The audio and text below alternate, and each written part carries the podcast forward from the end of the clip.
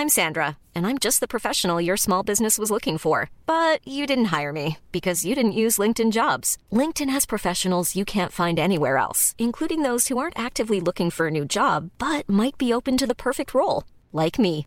In a given month, over 70% of LinkedIn users don't visit other leading job sites. So if you're not looking on LinkedIn, you'll miss out on great candidates like Sandra. Start hiring professionals like a professional. Post your free job on linkedin.com/people today. Fehler sind ja nicht dafür da, gefeiert zu werden, ja? Also Fehler sollten weder vertuscht noch gefeiert werden. Also eigentlich brauchen wir einfach ein sachliches Verständnis dafür. Wenn ich jetzt sozusagen aus Fehlern lernen will, dann äh, klappt das ja nur, wenn ich demütig bin. Also wenn ich wirklich analytisch, sachlich mit diesem Ding umgehe und Lehren daraus ziehe. Think Beyond, der Podcast rund um interne Kommunikation. Ich begrüße euch zu einer weiteren Folge unseres Podcasts Think Beyond. Mein Name ist Madeleine und ich habe gemeinsam mit Desiree die Trainerin und Beraterin Siki Lieb zu Gast, die sich vornehmlich mit Mindset, Sprache und Kommunikation auseinandersetzt. Heute sprechen wir allerdings über Fehler und Lernkultur. Wir begrüßen Siki Lieb. Hallo. Hallo, schön, dass ich da sein kann. Ja, Fehler ist ein interessantes äh, Thema, weil wir alle machen ja irgendwie auch Fehler und jeder und jede kann zu diesem Thema etwas sagen. Auch im Umgang mit Fehlern sind wir alle unterschiedlich eben gepolt. Dennoch habe ich das Gefühl, wir sind nicht für das Fehlermachen und vor allem mit dem Umgang mit Fehlern sozialisiert. Als Kind gehen wir noch spielerisch mit Fehlern um. Wir haben mehr dieses Motto Trial and Error, wenn wir die Welt entdecken. Aber sobald wir in die Schule kommen, wird der Rotstift angesetzt. Das heißt, Fehlerhafte Leistungen werden sanktioniert und die guten Leistungen werden eben mit guten Noten dann auch bewertet. Wie bekommen wir diese Denke beziehungsweise diese Erfahrung, die wir eigentlich seit früher Kindheit schon machen, wieder aus uns raus? Ja, das ist eine interessante Frage, die du, äh, die du da stellst. Also so, so ganz allgemein, äh, Fehler zu machen, ist ja erstmal nichts Erstrebenswertes. Ja? Also weil das bedeutet am Ende, wir haben unser Ziel nicht erreicht. So.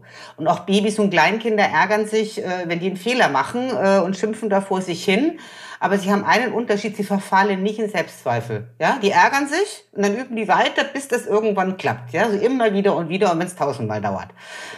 Und, ähm, ne, und es gibt ja auch Fehler, die können tatsächlich auch gefährlich sein. Also, also ne, wenn ich äh, auf die Straße laufe, ohne mich umzuziehen, kann es sein, dass das mein letzter Gang auf die Straße war. Ähm, und insofern, ich glaube, das Problem ist gar nicht so sehr der Rotstift, weil der Rotstift zeigt ja, hier musst du besser werden, hier ist noch irgendwas nicht okay, hier, ne, hier hast du noch irgendwo einen Bug drin. Ähm, es liegt eher in der Bewertung. Also wie gehen wir damit um? Was bedeutet denn, dass da ein Fehler ist? Ja, wertet mich das als Mensch ab? Oder ist es einfach nur ein Hinweis darauf, dass hier irgendwas noch besser werden kann? Und ich glaube halt in diese, diese Bewertung, da haben wir irgendwas verinnerlicht, was mit, auf der einen Seite mit Selbstzweifeln verbunden ist und auf der anderen Seite eine riesige Angst vor Statusverlust, vor Abwertung und Ausgrenzung. Wir sind ja alle soziale Wesen. Man sieht es auch ganz gut, wenn man sozusagen auf die andere Seite guckt. Also gerade bei den Schülerinnen und Schülern, die es eben gar nicht schaffen, dann auf, auf dem Einser-Abi oder sowas zu kommen, ja. Dann gibt es dann wiederum Milieus, das sind schlechte Noten oder wenn man dann außerhalb von der Schule guckt, äh, sogar auch Lebensläufe mit möglichst vielen Strafen, äh, geradezu Voraussetzung für ein hohes Ansehen. Das heißt, nicht die Zahl der Fehler ist bestimmt darüber, sondern wie wirkt sich das auf mein Ansehen im sozialen äh, Umfeld aus? Und ich glaube, darüber müssen wir reflektieren. Da gibt es so ein sehr schönes Stichwort mit dem Thema Ansehen. Ich würde nämlich an der Stelle mal einen kurzen Exkurs dahin machen, wo Fehler auch immer wieder passieren, vorgelebt werden und uns als Gesellschaft auch nochmal anders betreffen, nämlich im politischen Bereich. Ob erst kürzlich Annalena Baerbock mit ihrer geschönten Vita oder die Maskendeals oder die nicht gemeldeten Nebeneinkünfte oder auch jetzt gerade ganz aktuell in den Überschwemmungsgebieten der Auftritt äh, von Herrn Laschet. Der Umgang mit den aufgedeckten und erfolgten Fehlern, gerade auch im politischen Bereich, ist ja verschieden.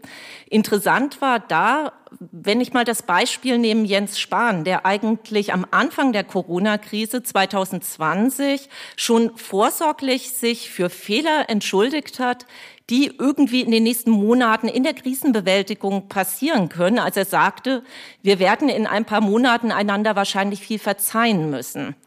Sind wir Deutschen besonders kritisch im Umgang mit Fehlern, also gerade auch im Vergleich mit anderen Kulturen?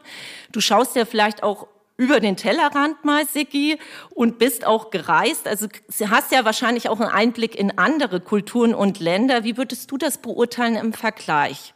Es gibt sicherlich äh, Unterschiede, wie hands-on eine Kultur ist, wie durchreguliert eine Kultur ist, auch wie Rechtssysteme mit äh, Fehlern umgehen. Aber ich glaube, da liegt gar nicht der Hund begraben, um das mal so ganz äh, banal zu formulieren. Ich glaube, das Problem ist eher, wird denn wirklich ein Fehler eingestanden?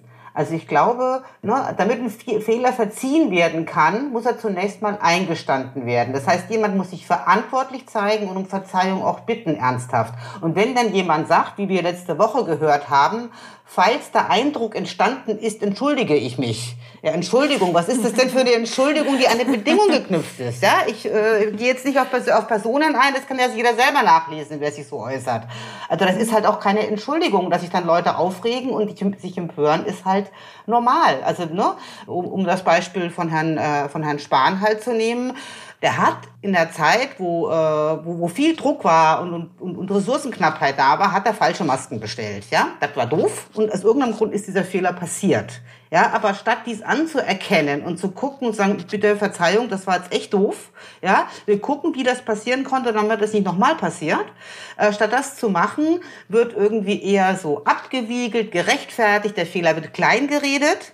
Und am Ende wollte er diese Masken dann, äh, die offensichtlich Qualitätsstandards nicht erfüllen, an arme Bevölkerungsteile äh, vergeben. Also was soll denn jemand davon denken? Und ich glaube, das ist relativ wurscht, wo auf der Welt werden sich Leute ähm, empören. Und ne, so, also das, äh, ich glaube, man muss einfach sich verantwortlich zeigen, zu einem Fehler stehen und um Verzeihung bitten. Das ist das Wichtigste und aus dem Lernen wollen. Hast du vielleicht noch mal besonders positive Beispiele aus dem Umfeld Wirtschaft, Politik, von denen du sagst, da ist man einfach auch vorbildlich mit der Fehlerbewältigung umgegangen. Ja gut, das Gegenbeispiel äh, gab es ja auch sowohl während der Pandemie als auch während der Flut oder auch äh, vorher, wenn man sich jetzt anguckt, wie äh, Angela Merkel mit bestimmten Dingen umgegangen ist. Die hat bei diesem ganzen Hickhack um die Corona-Osterruhe, hat sie die Reißleine irgendwann gezogen und hat, hat sich ganz klar und deutlich entschuldigt und hat gesagt, dieser Fehler ist mein Fehler. Und was ist passiert? Ja, klar haben ein paar abgelästert, ist immer so, aber sie erntete vor allen Dingen Achtung und Respekt dafür. Und das hat sie ja, also dass sie das jetzt nicht nur äh, am Ende ihrer Karriere macht, ja, sondern auch während ihrer Laufbahn hat sie ja eben zum Beispiel auch bei Fukushima gezeigt. Ja, also sie ist ja promovierte Physikerin und hat eigentlich über viele Jahre eine atomfreundliche Politik vertreten. Dann ist Fukushima passiert und sie hat ihre Meinung geändert. Und sie hat das politisch auch durchgesetzt und hat äh, den Atomausstieg organisiert. Und das ist halt was, wo ich sage, okay, jeder Mensch macht Fehler, jeder Mensch kann irren, aber so jemandem vertraue ich, weil ich sehe, der ist klar, der ist authentisch und er übernimmt Verantwortung für die eigenen Entscheidungen. Ne, und das also auch jetzt, äh, letzte Woche in, in, in, äh, in Rheinland-Pfalz äh, und NRW, wo sie war, sie hat zugehört. Sie hat ihr Ego zurückgenommen und nicht also die ganze Zeit geguckt, äh, wie kann ich mich auf der Bühne am besten inszenieren, sondern hat halt die Ego zurückgenommen und hat dann auch die richtigen Worte gefunden. Und ich glaube, das sind halt, also gerade in so katastrophalen Lagen, ja, äh, ist das halt schon äh, einfach wichtig von verantwortlichen Leuten. Man sagt ja auch, ähm, nur wer Fehler macht, kann daraus lernen. Also äh, Fehler äh, sind ja so rein sprichwörtlich auch erstmal gar nicht äh, so negativ angesehen, weil daraus kann ich auch was ziehen. Ne? Also wenn ich den Fehler dann fünfmal mache, ist nochmal was anderes, aber ich kann erstmal daraus lernen. Warum sind aber beispielsweise, wenn wir so den Schritt in die Unternehmen gehen, Fehler in Unternehmen immer noch so verpönt, beziehungsweise warum wird da nicht so offen mit umgegangen? Also Ich denke, das ist, ähm, ist natürlich jetzt schwierig, weil das mal, wir müssen erstmal gucken, über welche Art von Fehler reden wir. Ne? Da kommen wir vielleicht auch gleich nochmal hin, dass wir die ein bisschen auseinandernehmen weil es ja ein Unterschied ist, ob ich irgendwie äh, vor einem Meeting äh, vergessen habe, meine Hosentür zuzumachen oder ob ich irgendwie einen Fehler mache und deswegen ein Millionenschaden entsteht. Ja, das sind ja Unterschiede. Richtig. Ja. Ähm, so, ähm, aber ich glaube, was halt so äh, da ist, also ich glaube, zum einen ist in Unternehmen natürlich immer, immer groß der Angst vor Haftungsrisiken, also wenn es um so monetäre Schäden geht.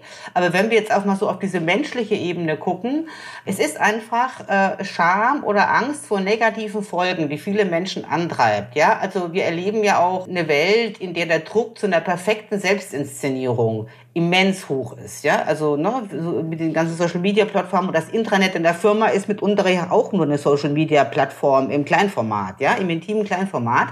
Das heißt, man möchte da gut dastehen, man möchte sich keine Steine in die eigene Karriere in den Weg legen. Dann kommt es ja immer noch darauf an, wie sehr es in Firmen Kirchturmdenken oder, oder Silo-Denken gibt. Ne? Also sozusagen, und das sind halt alles Sachen, äh, die eben dazu führen, dass man äh, eben nicht so ganz offen miteinander umgeht. Ihr möchtet die interne Kommunikation in eurem Unternehmen verbessern? Koyo kann euch dabei helfen. Als führende Internetsoftware im Bereich Employee Experience macht Koyo es leicht, alle Mitarbeitenden zu erreichen, sie miteinander zu vernetzen und internes Wissen in Echtzeit zu teilen. Ihr möchtet mehr erfahren? Dann schaut auf koyoapp.com. gerade wenn wir jetzt mal so bei diesen, ähm, sag ich mal, menschlichen Fehlern äh, bleiben, also wo jetzt nicht gleich irgendwie ein Millionenschaden entsteht. Aber wie schafft ein Unternehmen in diesem Rahmen einen offenen und sanktionsfreien Raum, damit sich Mitarbeitende auch ja, motiviert fühlen, einen Fehler mal zuzugeben und eben auch den Mitarbeitenden dann die Möglichkeit gegeben wird, daraus zu lernen? Also ich denke, ganz, ganz wichtig äh, ist es halt erstmal, dass äh, die äh, Verantwortlichen das vorleben. Ja, also äh, dass die diejenigen, die die Strukturen sozusagen gestalten, die haben ja einmal, die haben ja eine Doppelrolle und dass die zum einen einfach Strukturen gestalten, die Offenheit möglich machen, also die zum Beispiel Silo-Denken abbauen, ja, und nicht Abteilungen gegeneinander ausspielen und die eben auch äh, das, äh, das nicht bestrafen, wenn jemand offen zu Fehlern steht, sondern das unterstützen. Aber das geht halt äh, immer so, so, dass man auch selber äh, auch als Vorbild funktioniert. Also wenn ich sozusagen von anderen verlange, die sollen irgendwie offen zu ihren Fehlern stehen, aber selber immer so tue, als ob ich gar keine machen würde, dann ist das eine schlechte Kombi. Das ist, das ist vollkommen, vollkommen richtig. Also ähm, ich nehme mit, der wichtigste Punkt dabei ist selber auch als, äh, als, als Führungskraft, als ähm, aus der Management-Ebene, sage ich mal, Fehler zuzugestehen und so überhaupt eine Fehlerkultur im Unternehmen zu etablieren und das äh, vorzuleben und, und den Mitarbeitenden äh, mitzugeben. Ähm, machen das vielleicht sogar Jungunternehmen, die ähm, jetzt auch in der digitalen Welt ja sehr stark verankert sind, sogar besser als, ähm, sage ich mal, ältere, konservativere Unternehmen? Also ich kann es tatsächlich nicht wirklich, äh, äh, also ich würde das nicht entscheiden wollen, äh, weil so viele Unternehmen kenne ich ja gar nicht von innen, dass ich das so, dass ich dann so eine glaubwürdige Statistik aufmachen könnte. Ich glaube aber auch nicht, ich glaube aber auch nicht, dass es so sehr daran liegt, ob das ein Startup ist oder ob das irgendwie ein altes Flaggschiff ist, sondern ich glaube, das hat ganz, ganz viel mit dem Charakter und dem Standing und der Verantwortlichkeit der obersten Führungsebene zu tun, wie die mit Sachen mhm. umgehen. Also es gibt tatsächlich auch traditionelle Familienbetriebe oder sowas, die in ganz konservativen Geschäftsbereichen, wie der Schreinerei oder sowas, ja. Also die gibt es ja mhm. schon seit dem Mittelalter, die das total vorbildlich machen. Und es gibt Start-ups, die sich vollkommen äh, äh, asozial verhalten. Ja, also es gibt ja beides so. ne? Also das, ich glaube nicht, dass es, dass das der Punkt ist, und das hat viel mit Haltung zu tun. Ähm, ja, das ist, das ist super interessant. Ich denke auch, dass es, äh, dass es gar nicht so darauf ankommt, ob es jetzt nur die, die jüngeren sind oder die agileren Unternehmen. Vielleicht ist das auch ein schöneres Wort, so als, als jung, so diese agileren, dynamischen Startups. Ich glaube, da können wahrscheinlich auch viele, äh, viele Fehler passieren, die nicht, mit denen nicht so gut umgegangen wird.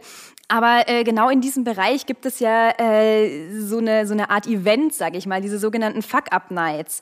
Äh, also kurz zur Erklärung, das sind äh, diese, diese Abende beziehungsweise Events, bei denen GründerInnen ähm, von ihrem Scheitern berichten. Und äh, da halt auch so die Tendenz dazu ist, sich wirklich in diesen Fehlern zu suhlen, beziehungsweise das halt wirklich alles auf den Tisch zu legen. Dabei kann man auf der einen Seite super viel lernen. Klar, wenn man zuschaut, sieht, okay, äh, dem, der Person ist das und das passiert ähm, weil es einfach, weil einfach offen über die Fehler ähm, geredet wird und man eben dann auch künftig Fehler vermeiden kann. Was hältst du denn aber so von diesem Format beziehungsweise von dieser Herangehensweise?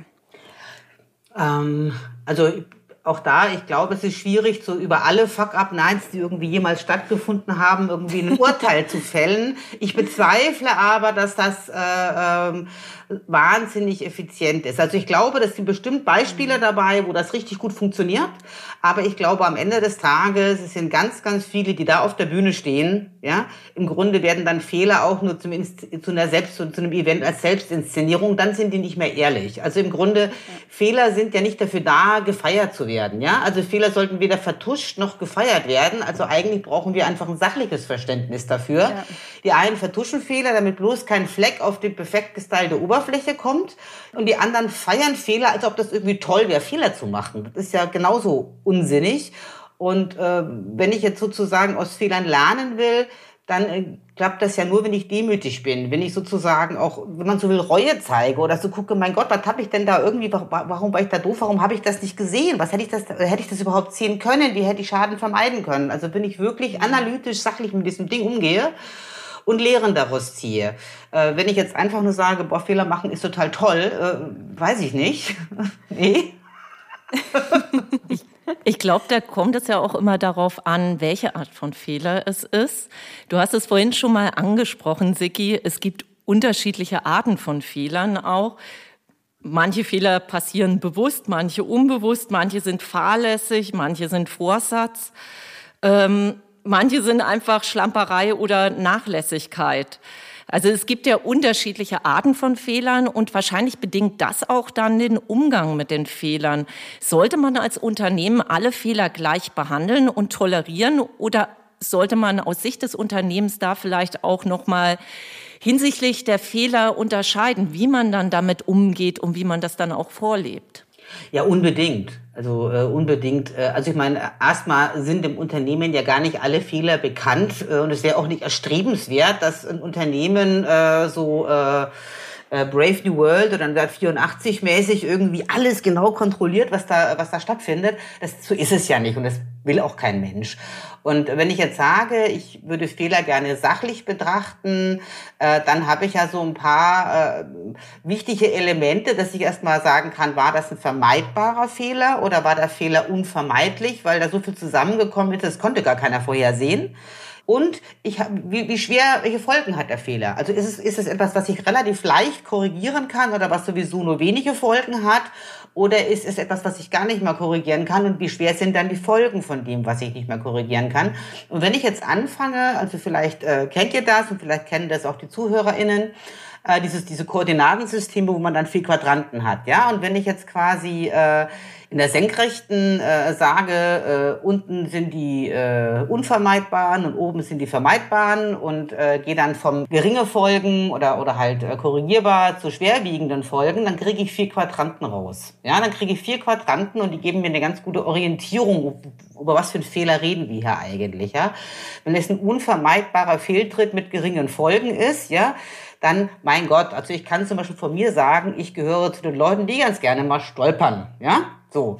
Und solange ich einfach nur einmal stolpere und mir auch kein Bänderriss zugezogen habe, ja, so what, äh, ne, so. Und auch ansonsten so, ich kann dir auch Namen zum Beispiel total schlecht merken, ja, und muss dann also ganz peinlich nachfragen und ich entschuldige das auch. Also ich entschuldige mich dann auch dafür, ja, aber das ist jetzt irgendwie auch ein lässlicher Fehler. Ich kann es ja auch gar nicht verändern. Ich kann mir Namen einfach total schlecht merken und kann ja nur offen damit umgehen, ja, und kann mich dann, kann da um Verständnis bitten dafür.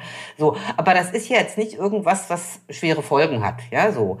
Ähm, dann gibt es so vermeidbare Fehler, die äh, äh, geringe Folgen haben. Vielleicht habe ich jetzt irgendwas äh, äh, ähm, äh, gemacht, äh, wo meine Arbeitskollegen deswegen jetzt oder meine ArbeitskollegInnen äh, jetzt mehr Arbeit haben. Ja, so ähm, nichts Schlimmes, aber trotzdem ärgerlich. Und dann kann ich ja hingehen, kann mich entschuldigen, ja, kann sagen, okay, äh, ich habe da nicht dran gedacht, sorry, ja, äh, wie kann ich das denn wieder gut machen? Ich nehme ich übernehme diesen Job für dich und kann sozusagen äh, muss den Fehler nicht wahnsinnig hochhängen, aber ich kann trotzdem was daraus lernen und kann ja auch da vorbildlich und verantwortlich mit Fehlern umgehen, indem ich ihn zugebe und sage, ey, pass mal auf, sorry, dass du jetzt wegen mir eine Stunde länger bleiben musstest. Ich habe das einfach äh, nicht gesehen äh, ne, äh, oder es war so und so, können, wie, wie kann ich es wieder gut machen? Und dann ist es ja wieder okay. Ja, so.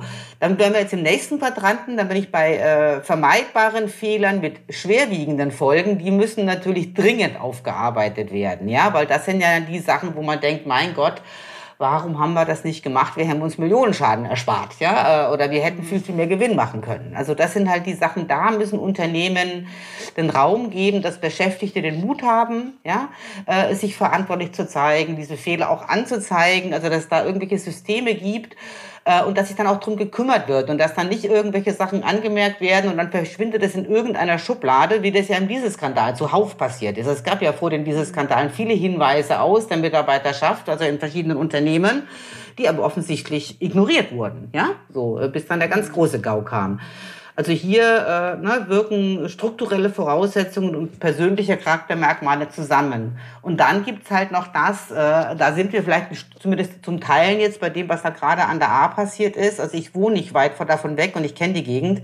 Da muss eine Wasserwalze ohne Gleichen durch ein Tal über 50 Kilometer Strecke gerauscht sein, ne? So, also mit mehrere Meter hoch äh, wie so ein Tsunami. Und das, glaube ich, wäre, also ne, man hätte sicherlich das ein oder andere besser machen können, trotzdem hätte man die Katastrophe nicht verhindern können. Ja, da ist es dann wirklich dann eher so, dass man sagt, okay, was können wir tun, um Schaden zu begrenzen? Ja, wie müssen wir uns anpassen? Wie müssen wir Risiken minimieren oder, oder, oder einfach, wie können wir sozusagen dafür sorgen, wenn sowas Schlimmes passiert, ja, dass die Schäden nicht noch schlimmer werden als ohnehin. Also da geht es ja dann eher darum, Strukturen zu schaffen, die eine Schadensbegrenzung unterstützen. Weil Dinge, die man halt nicht vermeiden kann, kann man halt nicht vermeiden. Ihr seid der Meinung, lebenslanges Lernen kennt keine festen Termine und ihr lernt lieber nach eurem eigenen Zeitplan? Dann sind die Videokurse der School for Communication and Management das Richtige für euch. Vom digitalen Know-how bis hin zu ansprechendem Content. Die inhaltliche Bandbreite ist groß. Alle Infos unter www.scmonline.de. Also auf jeden Fall ist es ja so, dass Fehler schon mal in Unternehmen natürlich Kosten erzeugen können, aber auch der Umgang mit den Fehlern dann letztendlich kann wiederum auch noch mal eben äh, Kosten verursachen, wenn man wichtige Fehler vertuscht, sie nicht aufdeckt und dann können letztendlich immer mehr Kosten auch wieder entstehen. Mhm. Ähm, welche sind das aus deiner Sicht, äh, die Kostenfrage nochmal, die durch Fehlern und den Umgang damit entstehen? Ja, wie du sagst, ne, es kommt natürlich immer auf die, auf die Fehler und auf den Umgang damit an. Und natürlich ist es so, äh, dass wenn man äh, vielleicht sich auch in solche Fehlerbehebungssysteme, ja, oder in Verbesserungssysteme investiert im Unternehmen, kostet das erstmal Geld, ja. Äh, vielleicht kostet es auch Geld, wenn ich einen Schaden akzeptiere und den auch bezahlen muss, dann, weil ich den Fehler zugebe. Die Frage ist, wie viel teurer mag der Schaden sein oder was ist teurer? Der Schaden, der durch eine Salamitaktik äh, passiert, wo ich immer nur das zugebe, was mir ohnehin nachgewiesen werden kann. Also wer da mal in den Büchern für Krisenkommunikation nachgucken mag, äh, findet da zahlreiche Fälle äh, wo die Salamitaktik äh, im Regelfall sehr teuer geworden ist, sehr viel teurer als alles andere äh, und wo dann eher so ein vorausschauendes, übervorsichtiges Verhalten, ich glaube Koppenrad und Wiese war das, die dann mal ganz, ganz viele Torten rausgenommen haben, nur bei einem Verdachtsfall. Das war dann lag gar nicht an den Torten am Ende des Tages, aber die haben die alle zurückgezogen und das äh, haben die sehr schnell überstanden. Also man muss einfach gucken, wenn ich meine Glaubwürdigkeit, mein Vertrauen verliere oder die Mitarbeiter die Motivation verlieren, dann sind das Summen, die kann ich nicht so leicht in Euro beziffern. Aber am Ende sind die verdammt teuer und können im Unternehmen auch die Existenz kosten. Wir hatten äh, vorhin auch schon mal dieses Stichwort äh, fallen lassen, Fehlerkultur. Ja, ähm, es spielt ja auch äh, überall mit rein von dem, was du gerade erzählt hast. Äh, gerade auch hier so dieser Umgang. Ähm, gibt man stückchenweise mal ein bisschen, äh, ein bisschen was raus? Sagt man, nee, ich gebe es einfach direkt zu, äh, mache, mache eine, eine Handlung, habe meine Haltung dazu und, und komme am Letzt, in letzter Konsequenz viel besser weg damit. Ähm, woran merken aber Führungskräfte und die Mitarbeitenden selbst, dass im Unternehmen äh, oder in dem Umfeld, in dem sie sich bewegen, eine Fehlerkultur herrscht? Kann man das festmachen an Aspekten? Ähm, ja, ich denke, man kann es erstmal festmachen, dass sachlich mit Fehlern umgegangen wird. Also es wäre ja jetzt auch nicht sinnvoll, eine Verantwortung für etwas zu übernehmen, von dem man gar nicht weiß, ob man dafür verantwortlich ist. Das wäre ja, da würde auch jeder Jurist im Haus oder jede Juristin im Haus die Hände beim Kopf zusammenschlagen. Ne? So geht. ähm, aber man kann ja zumindest sagen, okay, wir, wir, wissen nicht, was es ist, aber wir sind jetzt erstmal vorsichtig zum Beispiel. Ne? Und woran ich das merke, ist halt, ich denke, man merkt das schon auch an der Offenheit äh, der Stimmung, auch wie mit Informationen umgegangen wird, wie offen das ist. Ähm, also an dem Klima merkt das, glaube ich, jemand. Und natürlich spätestens dann, wenn man halt die Führungskraft erlebt, ne, so die da äh, mhm. unterwegs ist, die, die das halt so macht. Es wird ja auch wahrscheinlich kaum ein Unternehmen oder kein größeres Unternehmen geben, wo das in jeder Abteilung gleich gut gelebt wird. Weil es natürlich Abteilungen gibt, die sehr verantwortliche Führungskräfte haben ne, und die dann also auch für eine gute Stimmung so sorgen. Und da mag es eine andere Abteilung nebenan geben, wo das gar nicht funktioniert. Also weil das hat ja immer auch was mit der Charakterstärke äh, der Menschen zu tun, die da, die da sind. Ja, das, äh, das ist ein interessanter Punkt und ich frage mich da, ähm, welche Rolle die interne Kommunikation dabei spielt, die ja so ein bisschen das Bindeglied ist zwischen ähm, beispielsweise den Führungskräften, den Mitarbeitenden, aber auch zwischen Abteilungen und dafür verantwortlich ist, ähm, Kommunikation im Unternehmen äh, zu betreiben und, und, und Kommunikation zu befördern. Welche Rolle siehst du da für die interne Kommunikation, wenn es darum geht, eine Fehlerkultur beispielsweise zu etablieren ähm, oder, sage ich mal, nahbar zu machen? Ja, also Kommunikation ist ja erstmal überhaupt alles das, was sozusagen vermittelnd zwischen Menschen stattfindet. Also die hat halt einen ganz, ganz zentralen äh, Punkt. Und wenn man jetzt so guckt, äh, die Kommunikation wird auch in vielen Unternehmen immer öffentlicher. Das heißt, sie ist immer gut besser nachvollziehbar und damit auch nach, also länger äh, nach prüfbar, sage ich jetzt mal. Ja, also wir schreiben ja viel mehr. Also früher hat man ein Telefon in die Hand genommen oder hat sich auf dem Flur getroffen und heute läuft ganz, ganz viel über Kollaborationsplattformen und über interne Social-Media-Plattformen.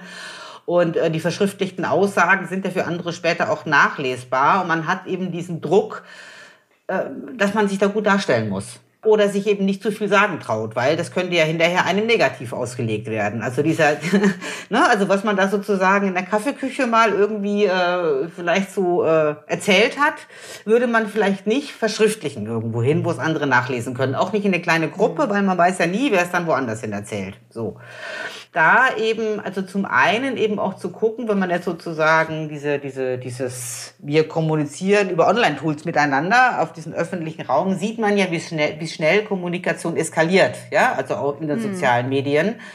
Na, auch davor haben Leute natürlich Angst. Das haben die natürlich auch bei den, bei den internen Geschichten. Und dass man da auf der einen Seite die Menschen befähigt, wie kann ich wertschätzend kommunizieren? Wo kann ich denn drauf achten? Ja, also wie kann ich darauf mhm. achten, dass ich sozusagen meine Kritik äußere ja, oder mein Unmut äußere, ohne gleich irgendwie äh, äh, alles niederzubrennen verbal. Äh, und auf der anderen Seite, wie gehe ich dann damit um? Also wie, ne, man muss das auch trainieren, so eine Sache. Und das kann ich einmal strukturell vorgeben mit Leitfäden, indem es natürlich auch die Kommunikationsabteilung, ne, die natürlich das auch steuert, auch vorlebt und zeigt. Man kann auch Workshops anbieten, also damit Leute halt reinwachsen und alles hängt natürlich dann immer auch noch von der Führung ab, die das dann auch noch unterstützt. So, das sind, glaube ich, so diese, diese Aspekte, die da zusammenkommen. Hm. Und was würdest du so ganz konkret einem äh, Mitarbeitenden raten, der äh, oder die einen Fehler gemacht hat? Also was wären so ganz konkrete Tipps, wie ich dann damit umgehen kann?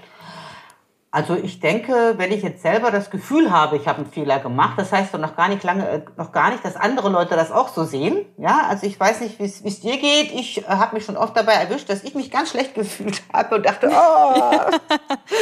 und habe dann in der anderen Seite darüber gesprochen, oh, habe ich gar nicht gemerkt. War mir egal. Und man dachte sich so, Mensch, schade, warum habe ich es gesagt? Ne? Nee, nee, gar nicht. Ich hab, das ist, mir geht's ja dann gut damit. Ach, dann habe ich mir ganz mhm. umsonst Gedanken gemacht. Ich kann wieder so, genau. sein. Also unbedingt dann auch drüber reden, wenn man da so sich selber im Kopf irgendwie macht. Ja, Also äh, es macht weder Sinn, äh, Fehler überzubewerten, noch sie, äh, noch sie mhm. wegzu, äh, wegzuretuschieren, sondern einfach mal, wenn ich das Gefühl habe, irgendwas habe ich da, da habe ich mich nicht so gut verhalten oder da habe ich nicht so gute Arbeit gemacht, dass man einfach mal guckt, was genau ist denn schiefgelaufen, ja? Und woran kann ich es denn festmachen? Und dann wirklich mit dem Koordinatensystem zum Beispiel erstmal zu gucken, wo ungefähr wäre denn der Fehler, wie wichtig ist denn der, ja? Und dann kann man ja gucken, was ich mache, ja? Und ich kann dann eben zu der Kollegin gehen und kann sagen, du pass mal auf, äh, ich mach, ich habe doch ein schlechtes Gewissen. Äh, Ne, hm. Wie siehst du das denn? Ja, und kann sich beraten. Hm. Das, das, muss man ja auch nicht schriftlich machen, das kann man ja wirklich im vertrauten, also im vertrauensvollen Umfeld machen. Ne, und je nachdem, was es halt so ein anderer Fehler ist, wo man dann sagt, okay, Moment, äh, der hat Folgen, jetzt kann Termin nicht mal eingehalten werden oder so, da muss man natürlich auch dafür sorgen, dass das irgendwie kommuniziert wird und korrigiert werden kann und einfach auch dazu stehen.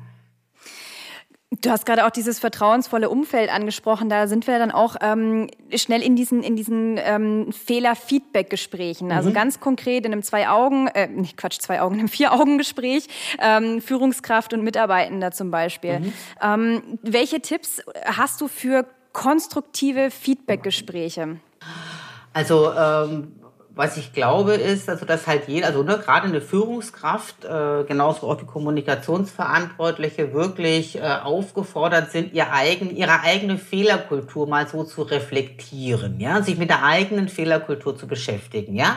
Welche Erwartungen habe ich denn an mich selbst, ja? Wie gehe ich damit um, wenn ich kritisiert werde, ja, oder wenn ich mich selber bei einem Fehler ertappe? Was, was welche Gefühle habe ich da? Was tue ich? Was denke ich? Also wirklich mal selber so so ein bisschen eine Nadelschau machen bei einem selber, ja. Und dann kann man sich hier überlegen, man hat so diesen Impuls, man möchte jetzt mit Mitarbeiter in XY, ja, merkt man, ah, und da kommt er immer zu spät und warum, warum ist das und warum klappt dieser Termin nicht? Also hat so seine Kritik, die man da gerne loswerden will.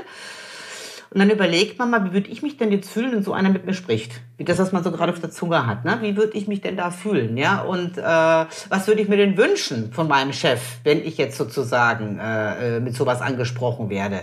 Äh, und dann kann man noch einen Schritt weiter gehen und kann sich wirklich gedanklich, äh, da gibt es so, so ganze Coaching-Methodenübungen, wie man das sozusagen äh, vorbereiten kann, ja, äh, ein bisschen länger äh, gedanklich auf den Stuhl der anderen Person zu setzen ne? und in diese Rolle zu, zu, zu schlüpfen und nachzufühlen. Das hilft oft dabei, die richtigen Worte zu finden. Also wir bewegen uns ja jetzt in dem Gespräch in einer sehr allgemeinen Situation. Ne? Wenn, wenn man dann im Gespräch ist, kann man ja ganz konkret gucken, worum geht's ja eigentlich, warum ist das passiert.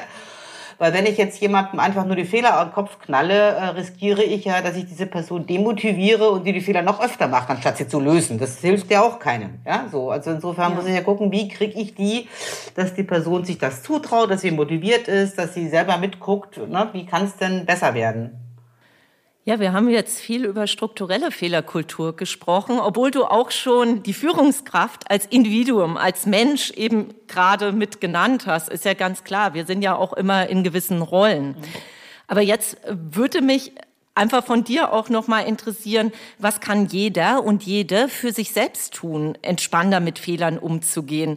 Denn jeder Mensch ist ja letztendlich auch für sich selbst verantwortlich was ich glaube, was man so, was so jeder für sich selber machen kann, äh, das, das passt auch nicht nur für die Fehlerkultur, sondern für alles mögliche andere auch, auch für die Debattenkultur und sowas, dass wir erstmal langsamer werden und üben, was ist jetzt wirklich der Fakt? Also der Fakt ist, wir führen gerade ein Gespräch miteinander. Das tun wir. Das ist überprüfbar. Wie ist die Bewertung? Also wie empfinden wir dieses Gespräch? Wie empfinden vielleicht unsere Zuhörerinnen äh, und Zuhörer das Gespräch? Ja, das ist eine Bewertung. Ja, was, was halte ich jetzt davon? Und was erwarte ich mir daraus? Ja, das sind drei verschiedene Dinge. Und, und wir erleben oft äh, in unserer Kommunikation, unserem Fühlen, erleben wir das oft alles als eins. Und dann kann ich ja ganz gezielt wirklich auch gucken, wie gehe ich damit um? Und ich weiß so, also ich komme ja auch aus der Sprache, sehe halt ganz, ganz viele Rechtschreibfehler und ich habe einfach auch gelernt, es ist wahnsinnig schwierig, Menschen auf Rechtschreibfehler anzusprechen, weil das auf der einen Seite zwar ein furztrockenes Thema ist und alle sagen, oh, langweilig, Rechtschreibung, Grammatik, ah, hör auf, geh mal weg. ja, und wenn die aber, wenn die aber darauf angesprochen werden, dann springen die wie so ein HB-Männchen aus der Haut und empören sich total oder sie empören sich, wenn sie Rechtschreibfehler bei anderen sehen, ja, also das ist, das ist total äh, irrer Widerspruch, also einerseits irgendwie äh, Schwarzbrot Tod und auf der anderen Seite hochgradig emotional. Und dieser Umgang damit äh, zeigt ganz viel über Fehlerkultur. Also mir ist zum Beispiel im letzten Jahr was passiert, wenn ich das jetzt so mal an einem Beispiel festmachen kann. Ich habe mich selber dabei erwischt, weil ich bin von einer befreundeten Lektorin äh, dabei erwischt worden, dass ich einen richtigen Wissensbug hatte in Sachen Rechtschreibung. Und zwar war das bei Italienismen, also bei italienischen Wörtern aus der Küche. Ja? hatte ich Rechtschreibfehler. Und ich, das waren jetzt keine Tippfehler, die mache ich auch dauernd, aber das sind dann Tippfehler. Da weiß ich ja, wie es richtig geht. Ich schreibe nur zu schnell. So. Und da muss ich sagen, nein, das war, das ist kein Tippfehler. Das weiß ich wirklich nicht, ja. Oder zumindest habe ich eine Unsicherheit da drin. Und da habe ich überlegt, Wieso eigentlich? Jetzt hätte ich mich total schämen können. Mein Gott, ich bin Profitexterin. Ja, das ist mein Beruf. Wie kann es mir denn passieren, dass ich da noch Fehler mache? Ja, ja und versinke dann in der, in der Verzweiflung und in der Scham. Und was lerne ich daraus? Nix, weil wenn, mich, wenn ich mich so, wenn, wenn mir das so schwer fällt, kann ich den Fehler ja nicht korrigieren. Und ich war dann eher so neugierig, ich kann doch eigentlich total gut Rechtschreibung und Grammatik, ja, ich erkläre das anderen Leuten. Wieso? Wieso weiß ich das nicht? Und dann ist mir aufgefallen, okay, das waren Wörter, die waren, äh, die waren aus der Küche. Ich habe mit Kochbüchern nichts zu tun. Ich, äh, Lebensmittel schreibe ich wenn dann mal auf dem Einkaufszettel privat. Ja, ansonsten schreibe ich lese die auch ganz selten. Ja, also insofern. Mhm kam. Und es war Italien, Italienisch kann ich nicht. Weil die Franzismen habe ich alle richtig geschrieben mit französischstämmigen Wörtern, weil Französisch kann ich, aber Italienisch kann ich nicht. Und da kamen diese Bugs her. Und dadurch habe ich mir die auch erklärt und dann konnte ich, konnte ich sie auch korrigieren. Aber ich muss irgendwie eine, ich muss mir erlauben, Fehler zu machen und muss willens sein zu gucken, wo kommt der Fehler her. Und ich glaube, das kann jeder üben. Aber da braucht man ein bisschen mehr Ruhe und nicht so viel Angst davor, dass wir machen alle Fehler. Sehr schön. Ähm, wenn ich noch mal so ganz kurz grob zusammenfasse, ähm, was du uns gerade alles so mitgegeben hast, nehme ich für mich mit, äh, wir brauchen in der Fehlerkultur oder in der, in, dem, in, der, in der Art, Fehler zu machen, auf jeden Fall einen sachlichen Umgang damit. Wir müssen erst mal sehen, okay, was ist denn jetzt überhaupt Fakt? Äh, wo stehen wir? Ähm, dann brauche ich eine gewisse Ruhe, um auch reflektieren zu können, was war denn jetzt der Fehler, damit ich daraus lernen kann. Und ich muss vielleicht auch manchmal ein bisschen entspannt mit mir selbst sein, dass ich mich nicht gleich äh, dafür so wahnsinnig fertig mache, sondern dass es auch manchmal okay ist, einen Fehler zu machen, gerade wenn er dann keine riesige Auswirkung am Ende hat. Ähm, das sind so die, die Punkte, die ich mitgenommen habe. Verbessere mich gerne beziehungsweise ergänze mich gerne, wenn ich jetzt noch einen ganz wichtigen vergessen habe. Ja, also es klingt, klingt jetzt erstmal klingt jetzt erstmal total gut, ja. Sehr schön. Kein Fehler gemacht. Nein. Ähm, denn wir haben tatsächlich noch eine ähm, letzte Frage an dich. Und diese Frage ist auch tatsächlich so eine, ähm, so eine Frage, die wir allen unseren Gästen stellen. Ähm, die entspringt daher, dass die SCM ja im Grunde eine Weiterbilderin ist. Und wir möchten ganz gerne von dir noch wissen, was möchtest du gerne in deinem Leben noch lernen? Das muss nicht unbedingt nur beruflich sein, das kann auch privat sein. Also wahrscheinlich noch ganz, ganz viel und ich lerne ja auch jeden Tag irgendwas Neues, aber im Moment, aber leider geht das gerade immer noch nicht. Ich wollte schon 2020 irgendwie Lindy Hop eigentlich mal ausprobieren und habe da volles zu. Dann ging das 2020 nicht, im Moment geht's immer noch nicht. Ich hoffe, das geht bald wieder. Und äh, irgendwann, aber ich glaube, das kann ich erst an, anfangen, wenn ich mehr Zeit habe. Das kriege ich sonst gerade nicht hin und hoffentlich sind meine Finger bis dahin nicht zu steif, würde ich gerne noch Gitarre spielen lernen. Sehr schön. Ja, damit sind wir auch schon am Ende dieser Folge, die ich mit einem Zitat von Theodor Fontane abschließen möchte, der einmal sagte, wer aufhört, Fehler zu machen, lernt nichts mehr dazu.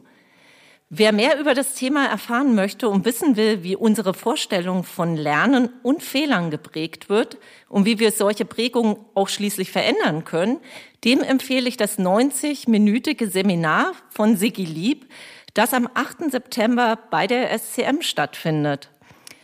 Wir danken dir, dass du uns für eine positive Fehler- und Lernkultur noch mehr sensibilisiert hast und wir vielleicht jetzt auch noch mehr über unsere eigenen Fehler nachdenken und vielleicht auch etwas nachgiebiger mit den Fehlern anderen umgehen, von anderen umgehen. Und euch, liebe ZuhörerInnen, danken wir, dass ihr eingeschaltet habt. Bis zum nächsten Mal bei Think Beyond. Dankeschön. Jo, vielen, vielen Dank.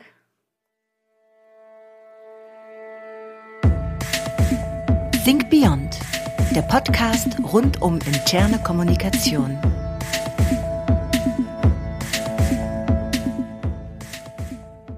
Think Beyond ist ein Podcast der SCM und wird produziert von Hill Productions.